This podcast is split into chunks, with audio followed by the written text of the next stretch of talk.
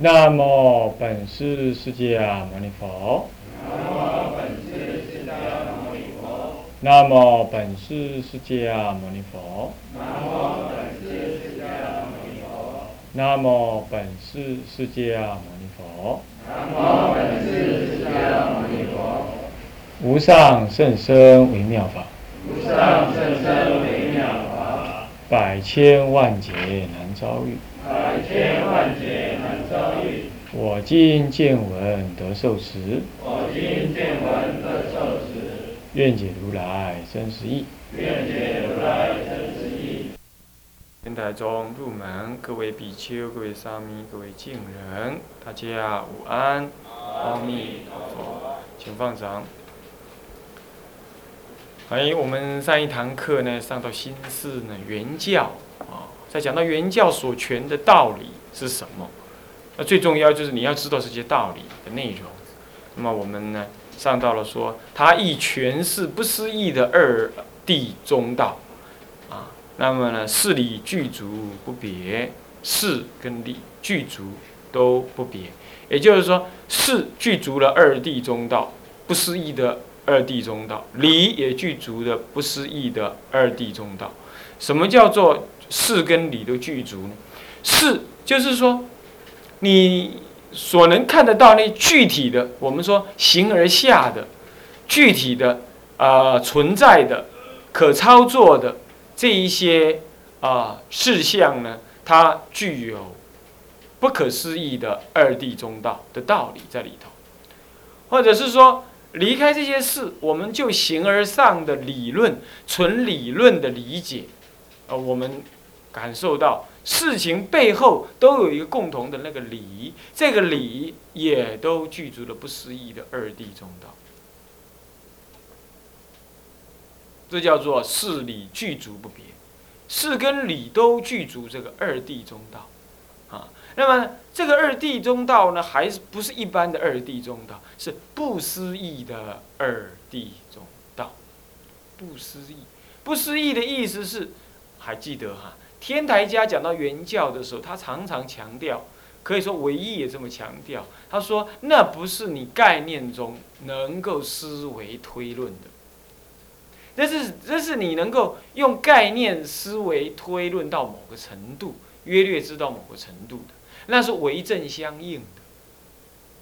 既然是为正相应，就不能够执文字而求。可是既然不能执文字而求，是不是就不能说明呢？如果都不说明的话，那天台就天台教就没什么好好学了，是吧？所以说还是得学那个文字的说明。可是就不执着那个文字的说明，这不过是标月之旨。你应该见月，不应当见执着那个纸。这就有一点像那个禅宗说所谓的不立文字。禅宗虽然不立文字啊，整个大藏经里头那个禅宗的语录呢，汗牛充栋。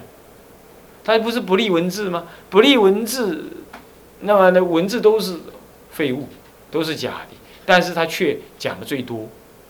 其次再就是啊，唯识啊，天台啊，戒律啊，像这样子的。啊，各位。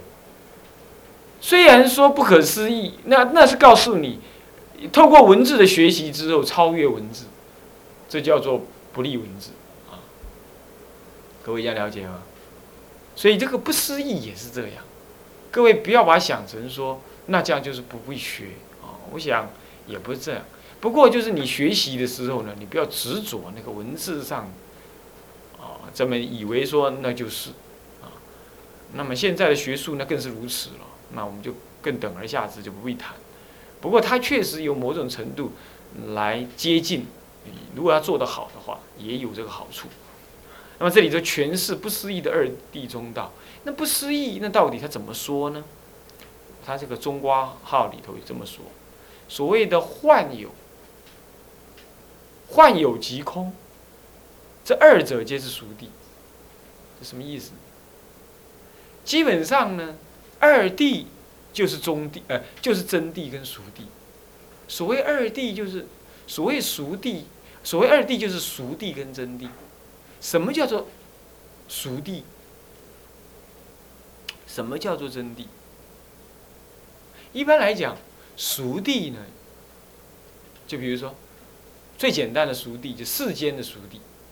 最简单讲熟地，就是世间人的道理，那是方便的说，这叫做熟地。我们要孝顺，这是熟地。啊，万法皆空，这是熟地。啊，那么什么叫真谛呢？真谛就是就近的道理，谓之真谛。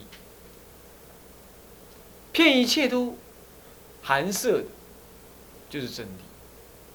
可是呢，在天台里头讲熟地跟真地就不是这样，它熟地跟真地是相对的。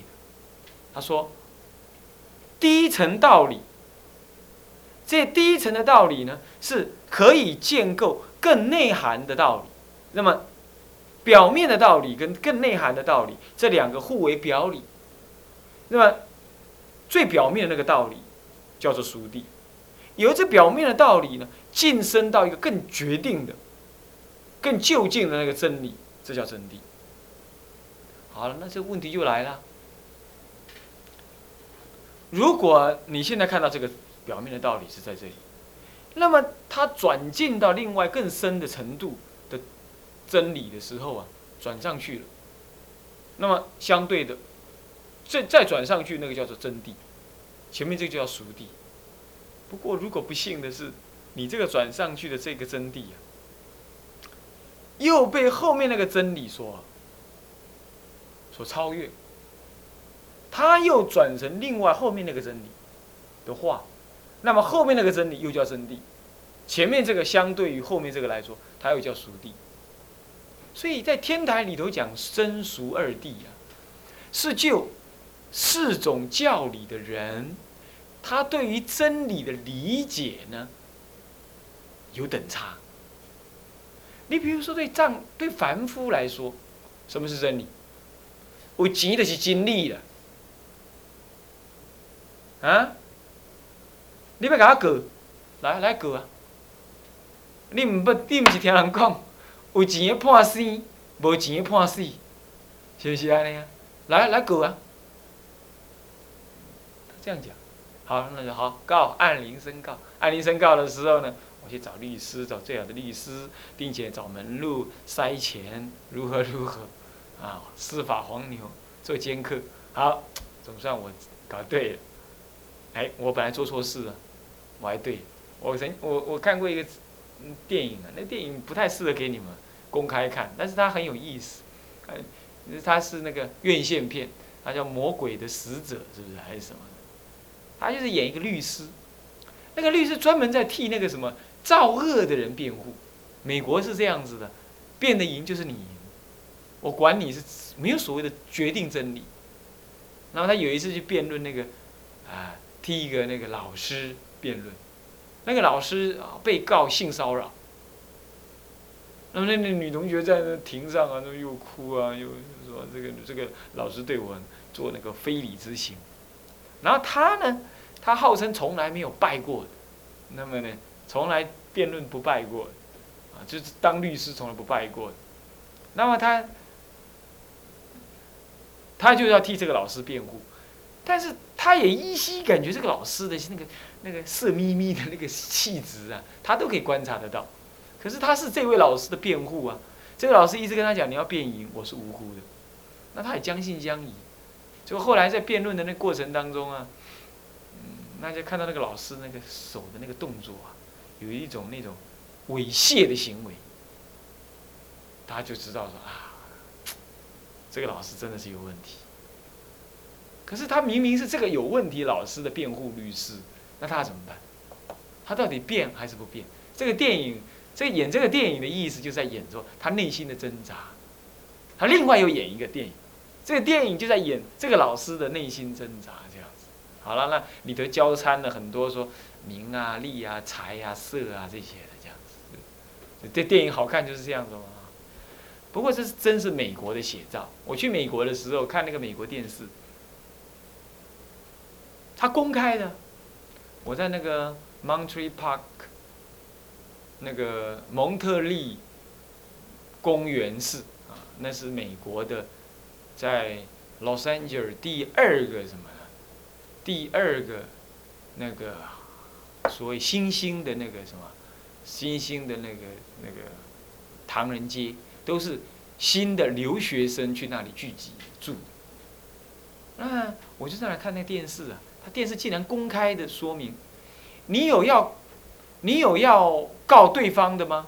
你有想要告你的邻居，或者告你的上司，或者告你的什么人吗？请打以下免费电话零八零多少多少多少，完全免费。然后呢，呃，如果打赢了的话，呃，那个呃赔偿费对分，这样就可以了。律师干到这种程度了，你不信你问一下我们海会师，美国有没有这种律师？有啊，免费替你打官司有吗？来，请打零八零。那么呢，只要告赢了，咱们的赔偿费对分，这样就可以了。你要告他性骚扰吗？来，告诉我，把资料提供给我，啊，还对方的身份证，啊，就这样。他是以他是以这样子服务为那个的，他是以就是天天就是告告告告告告告告，然后这样来赚钱的。他不以我替你接这个案子来赚钱，换句话说，只要你有 case，我就干。很可怕，我不晓得善德你在加拿大有没有有没有这种律师，也有啊。哈 这美我还以为只有美国这么黑暗，加拿大也有，有专门干这样，对不对哈？你觉得太荒唐了，在中国人上法院简直是非常没那个那叫洋人这个观念，那根本没什么。好了，那我请问你这样有什么？那这样法律之前是人人固然平等但是法律当中哪里有真理呢？所以说真理是相对的。在天台教里头来讲，藏教人认为，是吧？的真理跟通教人所认知的真理，搞不好藏教人所认为最高的真理，在通教人来看呢，不过那是基本的真理。他从这个真理在翻转，还有我更我比你更超越的那个真理。在这种情况底下，藏教人的真谛就变成了通教人的俗谛，是吧？那通教自己就建构一个真谛。那么，可是，在别教人来看呢，你的真谛其实你藏教的呃通教的真谛又变成我的熟谛了，那就是，那就是基本的方便的真理。我认为还有个更究竟的真理，那就变成他的熟谛又变成他的真谛又变成我的熟谛。所以真俗是这样讲了，就是真谛者是我所认知的最究竟的真理，熟谛者。我认知的方便说的真理，不究竟。那问题是什么叫做方便说？什么叫做究竟义的真理？那看得更细。好了，所以我才刚刚说，对世间来讲，什么是真理？孙中山呐，孙中山就是真理。我钱的人就是真理，是吧？是不是这样子啊？我今天害你，好，我给你的遮羞费。好，我今天呢，现在这就会已经没有了。现在强暴是，不是告诉乃论是决定你啊？就是说，呃，那个是犯刑法，像像现在修改了啊。那好，那比如说这个这个这个这个这个啊，呃，从化区，好，从化区的话呢，这个这个这个这个，把画一条道路，在道路旁边两旁最有钱，对不对？那么这个。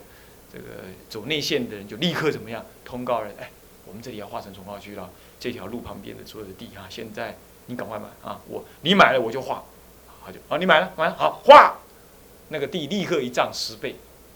然后你要去告他，你老百小老百姓你告他，别想告，对不对？那你说那天天天底下哪有什么公平竞争的事情？我开计程车开开三十年，现在的公寓。一间一千多万，我开三十年存不到八百万，我火大，我玩大家乐去了。我看这真没有真理呀！我们对凡夫来讲是这样。那他们有钱的人，你看看有钱比更有钱，他们为啥有钱人通通内神外鬼啊？他就能这样这样越有钱。好了，没有真理，没有真理。所以说，经孙中山才是真理，秦要长就是经历。好，世间人就是认知怎么样？有那些东西才是真理。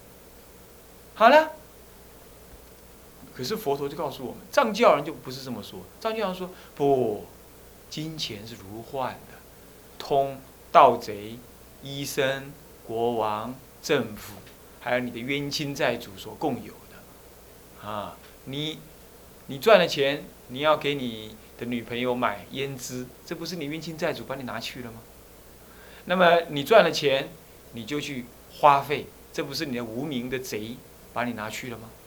你赚钱，你就去吃那些什么那个消化不好的东西，致癌物，结果就得了啊肝癌、胃癌什么癌，你就要去找医生看，然后就要拿钱给他。你说你这个不是通于医生呃的钱财，根本不是真正你的吗？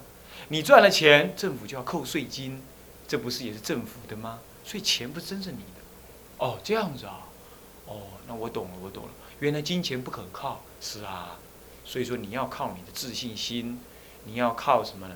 你要靠戒定慧、解脱、解脱之见，五分法身才是真正你能靠的。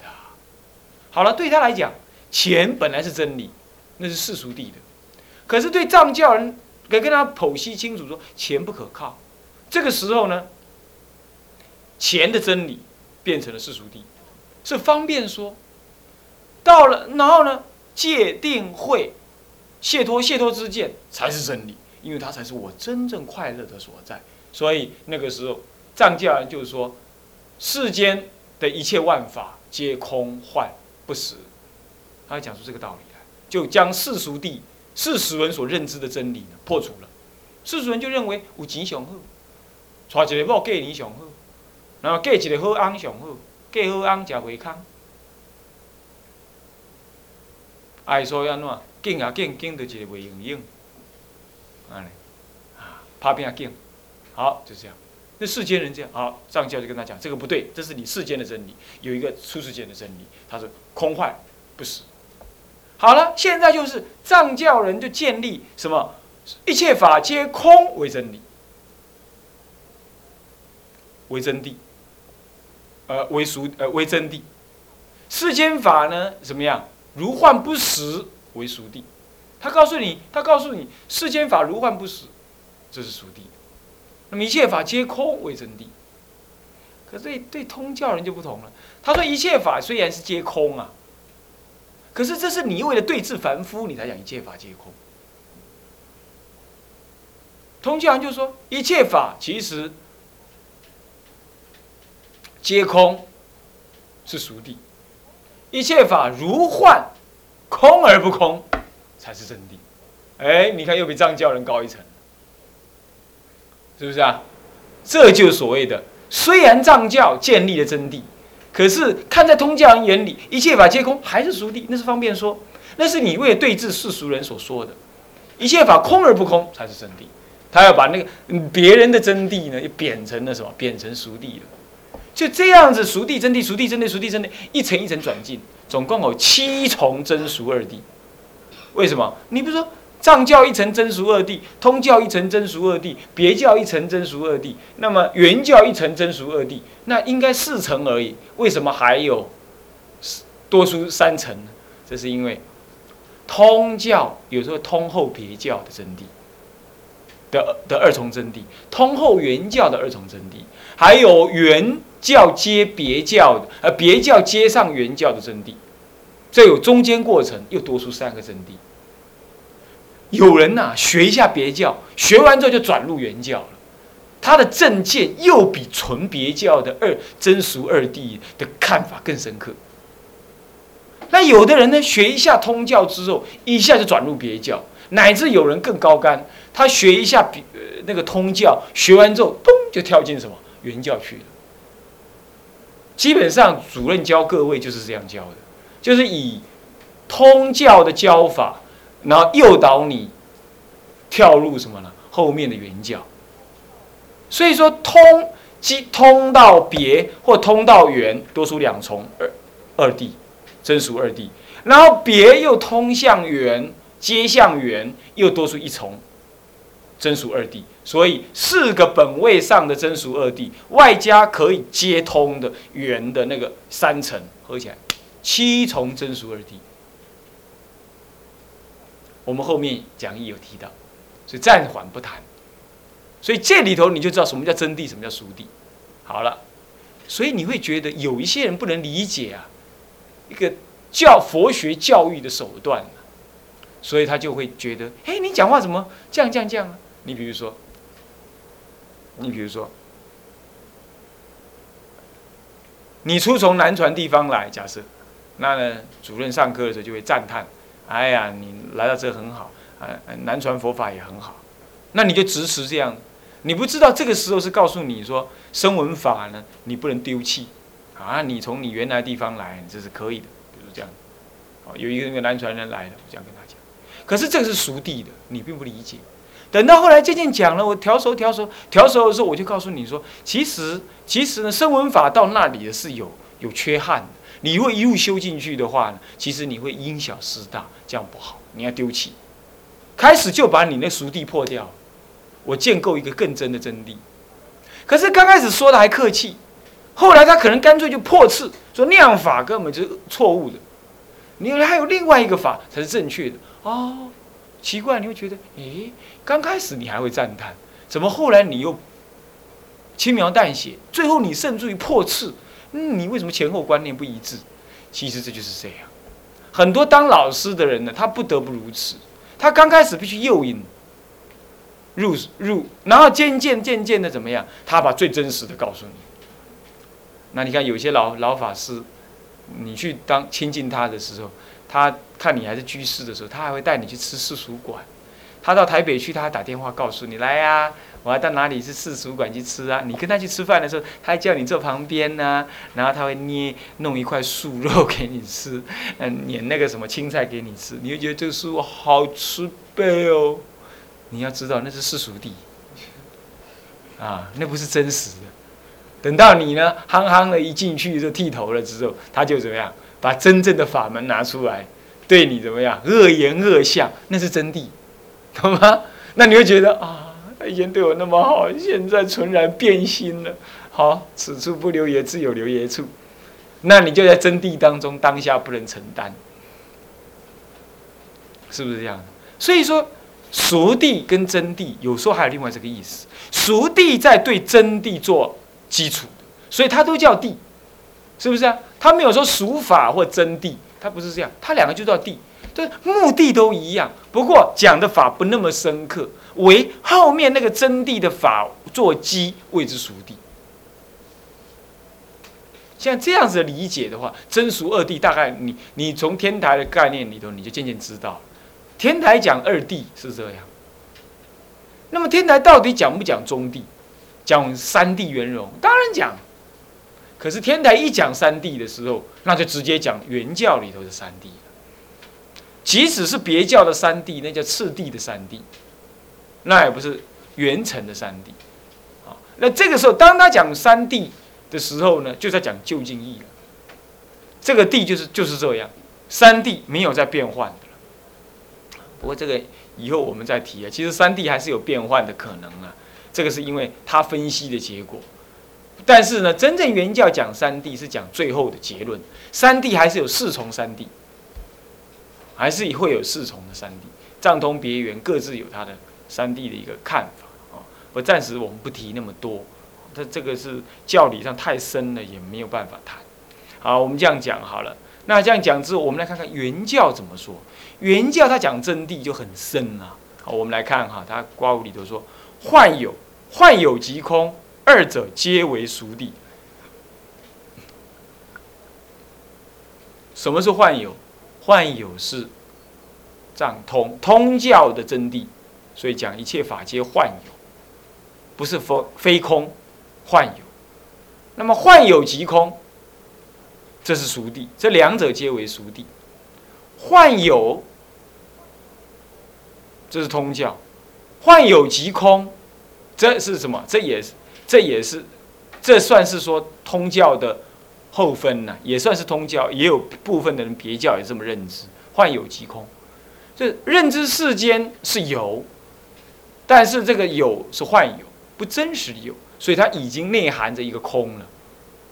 然后呢，幻有即空，直接说幻有就是空，像这两种论证呢，在原教来说都认为那是属地，那是对自义说的，没有什么幻不幻有。也没有什么幻有即空这个概念，因为你有幻有即空，那你是有看到那个，你是用一个概念有来看待它，那是幻有，然后再用幻有去破除，用空去破除它，所以这都有对，这都有，这都有诗意的意涵在里头，所以他认为这两者为熟地。那么原教怎么认知真谛的呢？一切法虚空，一切法虚有，一切法虚空，一切法虚不有不空，三者皆为真谛。所以这是一切法虚空虚有，虚不空不有。那既是空，既是有，也非空非有，不空不有就非空非有了。三者呢，这样才叫真谛，而且是皆为真谛。也就是，如果你能够一切法虚空，不能够一切法虚有，这样子少一样，这样不成为真谛。要三者合合并，才叫做什么？你能够看到三者一切法能够虚空虚有，虚不空不有，当下同时看到一切法能够有三虚，这样才叫做真谛。其实这已经是讲中谛了。中谛就是一切法虚空虚有，虚不空不有。这是中谛。那一切法幻有，一切法呃幻有即空，幻有即空是什么？是假观，是真谛。一切法幻有是中谛，呃是是熟谛啊。那么一切法虚有是熟谛，一切法虚空是真谛，一切法虚不空不有是什么？是中谛。那么呢，说中一切中，说空一切空，说有一切有。这样子才叫三谛圆融，这个所以说这里叫做是真谛，也就一切法趋有，一切法趋空，一切法趋不空不有，就是所谓的一切法趋中，无一法不中，是趋不过等；一切法趋有，一切法趋一切法趋有，是趋不过等；一切法趋空，是趋不过等。所以一切法当下具足三种意涵：空、有、中。三种意涵，空即是有，即是中；中即是空，即是有。像这样子，三者合一，是不可思议。